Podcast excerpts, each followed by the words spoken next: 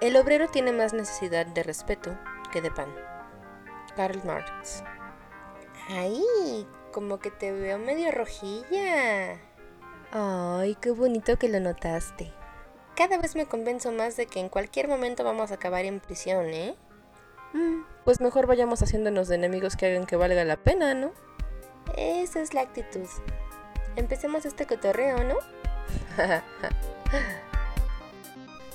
Esto es Némesis. ¿Están listos?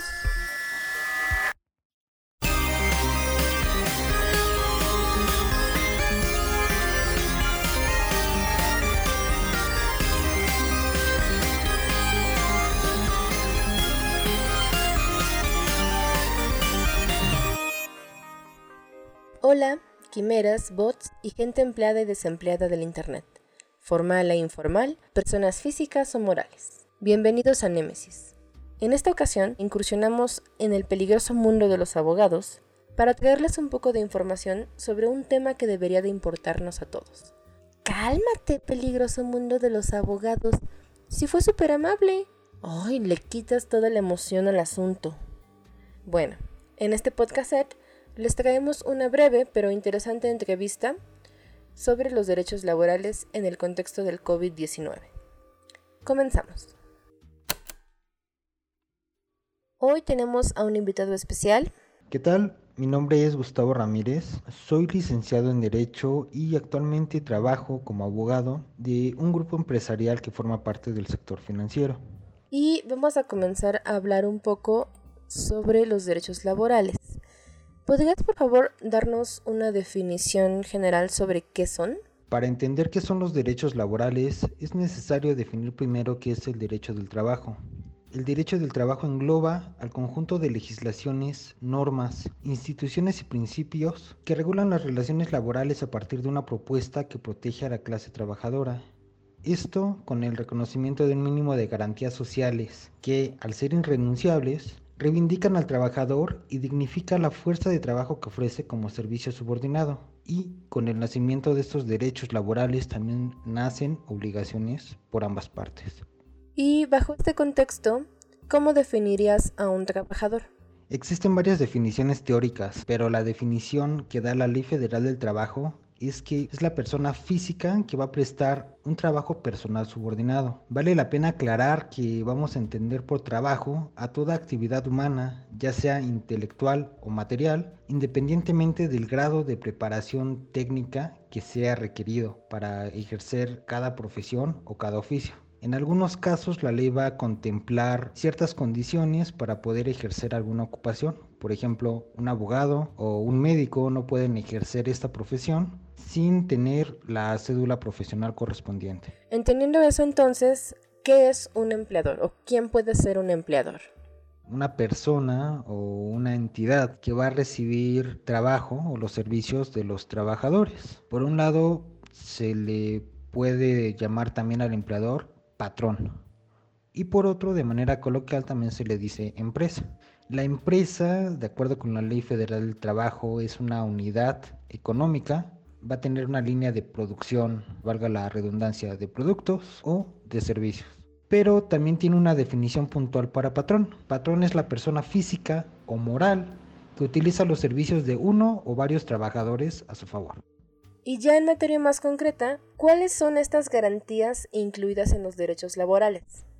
Eh, hay que recordar que el derecho del trabajo es el resultado de una serie de luchas obreras que se dieron a través de ciertos procesos históricos que vivió el país.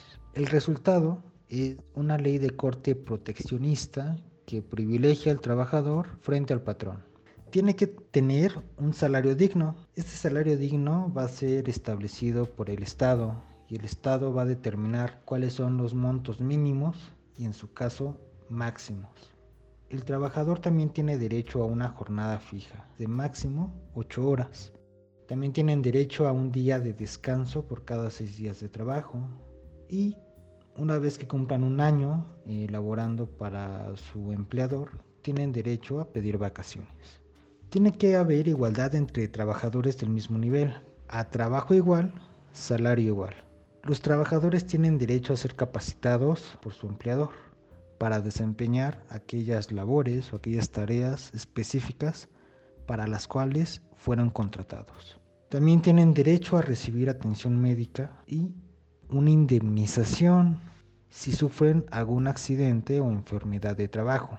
Tienen derecho a trabajar en instalaciones seguras e higiénicas, trabajar en un ambiente libre de violencia y discriminación. También tienen derecho a recibir utilidades. Tienen derecho a la creación de sindicatos para defender sus derechos e intereses. Los trabajadores tienen derecho a tener un acceso a la justicia y a una tutela judicial efectiva, y esto corresponde no tanto al empleador sino al Estado, por medio de autoridades jurisdiccionales especialistas en materia laboral. Actualmente en el país quienes fungen con esta especialización son las juntas locales y federales de conciliación y arbitraje. Ante una junta de conciliación y arbitraje usualmente se le dan ventajas procesales a los trabajadores, pues se presupone que el trabajador sigue siendo una persona que forma parte de una clase vulnerable. Los trabajadores también tienen un derecho a un desarrollo profesional y a generar antigüedad con su empleador. La ley contempla que las mujeres embarazadas tienen derecho a gozar de un periodo de descanso previo y un periodo de descanso posterior al parto para garantizar su recuperación. Los trabajadores son acreedores preferentes en caso de concurso o quiebra del empleador. Y finalmente se les tiene que garantizar un acceso a la seguridad social. Esta seguridad social va a incluir eh, servicios que garanticen hasta cierto punto el acceso a los trabajadores a una vivienda digna, a indemnizaciones en caso de accidentes, a salud tanto para ellos como para sus familias, también a servicios de educación y en su caso a pensiones para el retiro. ¿Tú consideras que existía un respeto a los derechos laborales antes de la pandemia? Por un lado, sí, los patrones ya respetaban estos derechos más que nada como una obligación legal, pero por otro lado, y aquí viene la parte controversial, los usos y prácticas comunes al interior de las empresas no permiten que estos derechos sean respetados o garantizados. Y sí, también una presión económica cuando en algunas empresas se establece que hay que quedarse más tiempo después del horario de salida y se ve mal aquellos que hacen valer su horario, bueno, puede tener afectaciones desde cierto acoso laboral hasta el hecho de que el mismo empleador determine medidas extremas al decir, pues tú no estás cumpliendo porque no, no te ves interesado. No solamente se basa en el horario, también en los salarios. En algunas ocasiones se aceptan salarios deplorables que atienden al mínimo legal, pese a que se pide un perfil demasiado especializado. ¿Y qué pasa con los despidos masivos a raíz de la contingencia?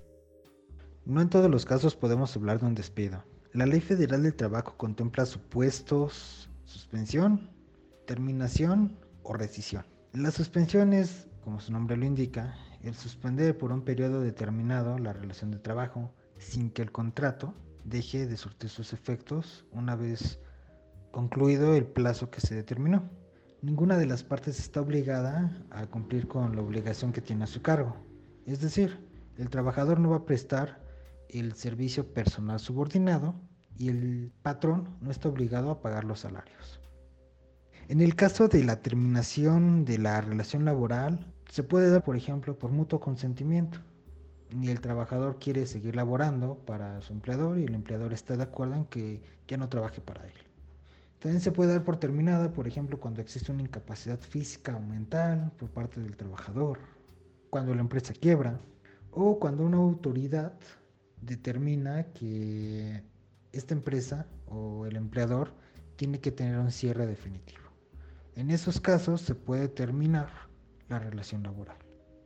La rescisión es un acuerdo común o una decisión unilateral. Eso es lo que conocermente se conoce como despido. En estos casos en específico se tiene que hacer un estudio exhaustivo para determinar si la causa de despido fue justificada o no. En caso de haber sido injustificada, el trabajador cuenta con medios legales para poder llevar a cabo una restitución de su trabajo o una indemnización acorde a los parámetros que marca la ley. Cuando un trabajador es despedido, siempre le va a tocar el pago de una indemnización. Bajo las especificaciones legales, se tiene que entender entonces que no existe una respuesta exacta, pues depende de cada caso en particular el determinar cuál es la situación que va a afrontar tanto el trabajador como el empleador ante toda esta ola de despidos.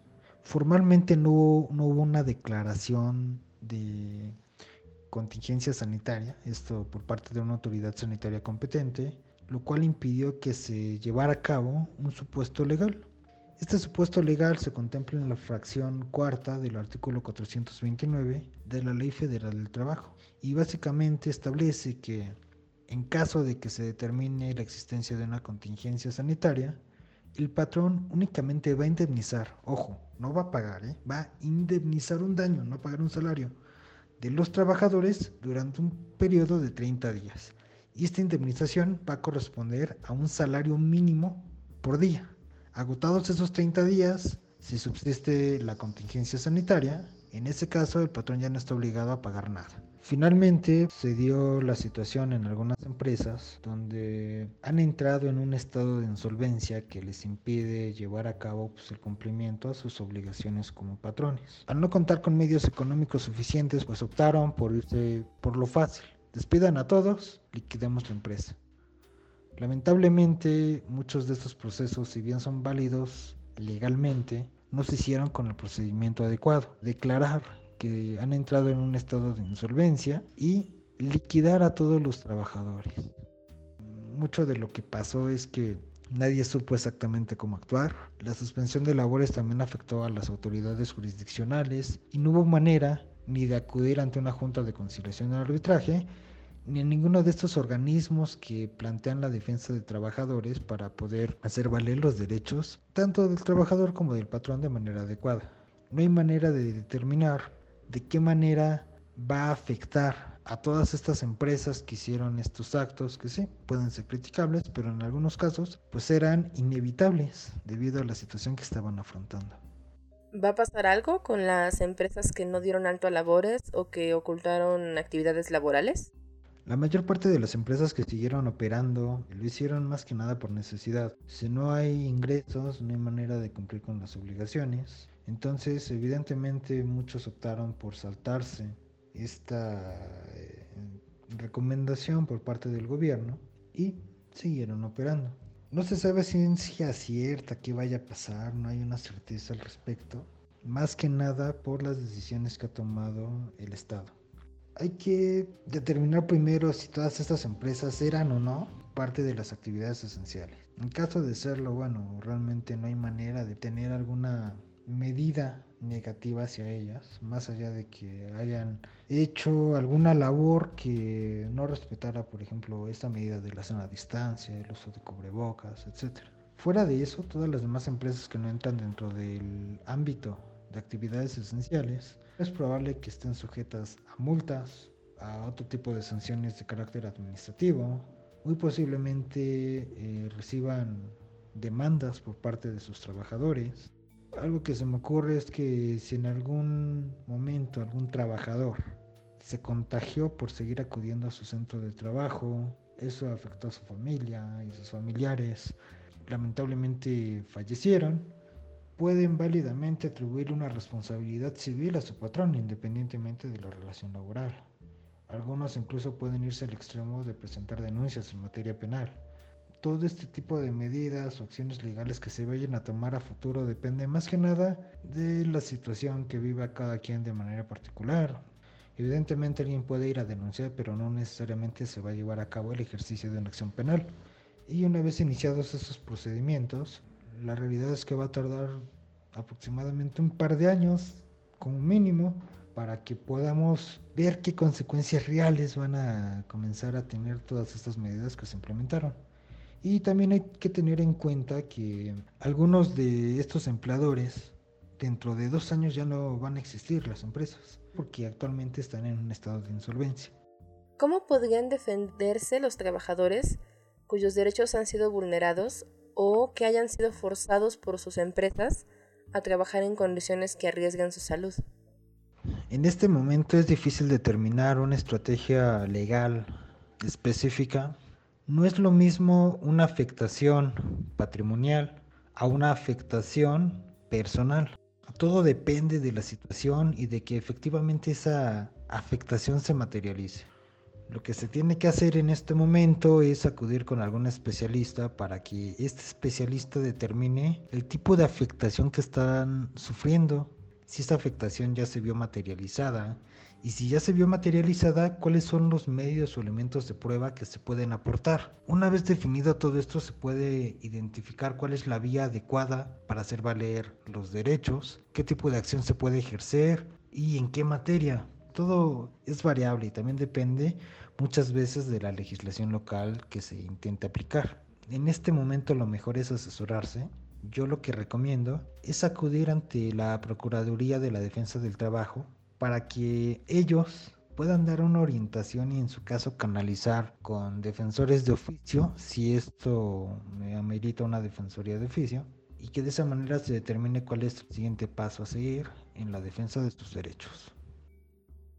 Si quisiéramos en el futuro mejorar la situación laboral, ¿cuáles son los puntos que crees que deberíamos de tener contemplados ahora que entramos en la nueva normalidad? Por un lado, las autoridades tienen que implementar mecanismos más eficientes para la defensa de derechos o el cumplimiento de obligaciones. En esta pandemia nos hemos dado cuenta que existe una serie de omisiones por parte del gobierno que no ha sabido manejar la situación de manera adecuada, impidiendo que en muchos aspectos podamos hacer valer nuestros derechos, pues no hay ninguna autoridad ante cuál hacerlos valer. Están en una etapa de suspensión de labores y eso afecta a las personas que están siendo vulneradas. En lo que respecta a la relación laboral trabajador-patrón, creo que se tendría que ver un aspecto de cambiar esta dinámica social en la cual se ve al trabajador como la persona que diario acude al centro de trabajo y comenzar a implementar de, de manera más común o más amplia este tipo de dinámicas de trabajo a distancia como comúnmente se le denomina el home office y de esa manera poder garantizar que ciertos trabajadores que no sean esenciales o que su presencia no sea esencial en el centro de trabajo puedan laborar desde, desde casa. Una manera de hacer esto es trabajar bajo un esquema de resultados. Culturalmente estamos siempre a la expectativa del tiempo, es decir, entre más tiempo una persona se mantenga en la oficina, se asume que trabaja más o se esfuerza más cuando esto no es así. Eh, hay un aspecto cultural que es muy difícil de poder confrontar, pues mucha gente aún se opone a este tipo de dinámicas que se basan, por ejemplo, en trabajar con base en resultados en un tiempo, que existan horarios flexibles. Y bueno, digo, esto depende de todos, es más que nada para reflexionar, yo no tengo una respuesta contundente, pero se puede abrir un buen debate. Una vez planteado este debate, se tomen medidas al respecto para materializar las propuestas de mayor valor. ¿Cuál sería tu percepción sobre que se llegue a consolidar una regulación, ahora sí oficial, entre comillas, sobre el tema del home office. Lamentablemente existe un desfase evidente entre la realidad y la doctrina jurídica. Existe un postulado teórico que refiere que el derecho tiene que abarcarlo todo, esto es, tiene que estudiar y determinar los parámetros para que algo, un hecho o un acto pueda ser plasmado en una norma vigente. Se supone que esto se ve materializado con el trabajo del Poder Legislativo, pero no necesariamente es así. Es por eso que algunos fenómenos sociales, si bien ocurren en los hechos, llegan a tardar años en ser regulados, ocasionando que existan vacíos legales. Como podrán imaginarse, estos vacíos legales crean ciertas ventajas procesales que al momento de ser corregidas ocasionan una serie de resistencia por parte de aquellos sectores que anteriormente se veían beneficiados y que por supuesto esto puede dar lugar a que una lucha por el reconocimiento de derechos y obligaciones termine siendo parte de una agenda política de grupos que detenten el poder en ese momento. Y bueno, ya en lo que se refiere al home office, si bien es cierto que yo estoy de acuerdo en lo personal en que debe existir una regulación más amplia y más clara respecto a esta modalidad de trabajo, también es cierto que por el momento resultaría muy difícil plantear un alcance que resulte equilibrado en la relación laboral. Si no se regula bien, puede crear desventajas para el trabajador o si se mantiene esta postura proteccionista de parte de la legislación laboral hacia el trabajador, bueno, las desventajas serían eh, para el empleador. Además se tienen que considerar aspectos que refieren a temas de seguridad social, trato con sindicatos, capacitación y adiestramiento, así como determinar qué tareas pueden ser ejercidas a distancia. Esto principalmente es para evitar caer en prácticas que incentiven la discriminación al interior de una empresa o que se ve el home office como un premio, cuando no debería de ser así.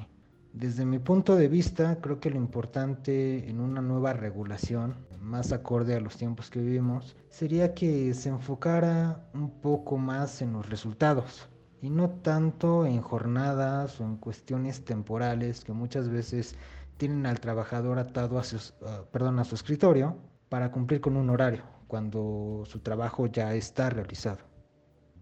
¿Y cómo crees que se van a poner las cosas ahora que agarre vuelo la nueva normalidad, sobre todo en los casos de incumplimiento de la ley o violación de derechos? Mi opinión es que una vez que inicie la nueva normalidad, lo que va a pasar es que muchas de las áreas legales van a estar colapsadas de trabajo. La actividad jurisdiccional ha estado detenida por casi tres meses. Y en tres meses se han acumulado una serie de asuntos que ahora deben de sumarse a aquellos que ya estaban tramitándose por estas autoridades que de por sí estaban totalmente colapsadas con su carga laboral. Y aunque todo parece indicar que ahora sí se va a promover más la tramitación de asuntos en línea, no creo que sus sistemas estén lo suficientemente consolidados para poder dar una resolución a todos los asuntos que se va se van a tratar de promover por esta vía. Esperemos que sea para bien. Pero conociendo la manera de trabajar de ciertas áreas del Poder Judicial, muy probablemente sea para peor. Eh, yo sé, es una opinión un tanto pesimista, pero la experiencia hace que, que tenga esas consideraciones. De hecho, mi mayor temor como abogado es que esto dé lugar a un atraso considerable en la resolución de los procesos jurisdiccionales, que a su vez aumente el nivel de corrupción ante ciertas dependencias o simplemente deje en estado de indefensión o impide el acceso a la justicia a los sectores más vulnerables. ¿Tú crees que con las recientes protestas y la desprotección que se evidenció en esta cuarentena, tanto para trabajadores como pequeños empresarios, se dé pie a una reforma laboral? No lo creo, al menos no a corto plazo, y aunque espero estar equivocado, Recordemos que existen diferentes tipos de reformas. Unas son reformas estructurales. Su objetivo es modificar todo un sistema que ya estaba implementado. Otras son reformas mínimas, cuestiones que se limitan a añadir un par de artículos, modificar algunos otros. Vaya, cuestiones que solamente van a alterar algo que ya existe. Entonces, para que haya una reforma, primero tiene que existir un problema y el interés para solucionarlo. Para mí, en un inicio, el mayor problema será darle solución a todos los conflictos existentes. Creo que eso va a dar lugar a que la principal problemática de las autoridades en este momento sea la de privilegiar em, la tramitación rápida de procesos y no tanto cuestiones de fondo. Estas problemáticas de fondo seguramente se van a dejar de lado hasta que estemos en condiciones adecuadas para que se puedan estudiar de manera adecuada en un proceso legislativo completo, con todo lo que implica. Propuestas, todo un debate, a veces es un, un debate mediático donde todos opinamos y nadie soluciona nada. Y bueno, mientras no las dejen en el congelador, pueden dar lugar a algunas mejoras en, en cuestiones laborales. No hay que olvidar que recientemente hubo una, llamémosle así, una reforma con la publicación de la norma oficial mexicana número 35. Esta norma oficial regula lo que es el estrés laboral, por lo que sería lógico y acertado que se dé continuidad a este cambio, o bueno, a esta nueva implementación, con la implementación de nuevas regulaciones a favor de los trabajadores que eh, usen esta modalidad de home office y que además no dejen fuera también a aquellos trabajadores que han quedado en el limbo, por ejemplo los empleados domésticos. O sea, ¿qué va a pasar con ellos? Por supuesto, recordemos que el contrato laboral es bilateral. Está el trabajador, pero también está el patrón o empleador.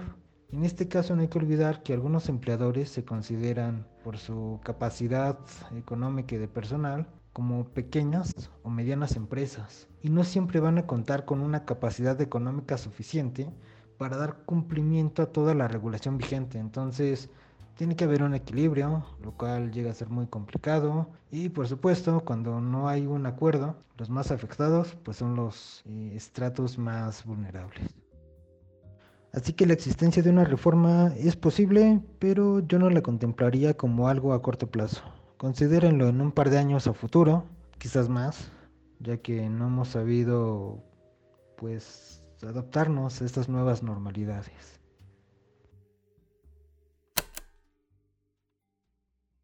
En efecto, queridos podcast escuchas, hemos finalizado nuestro breve podcast set. Muchísimas gracias por haber llegado hasta aquí.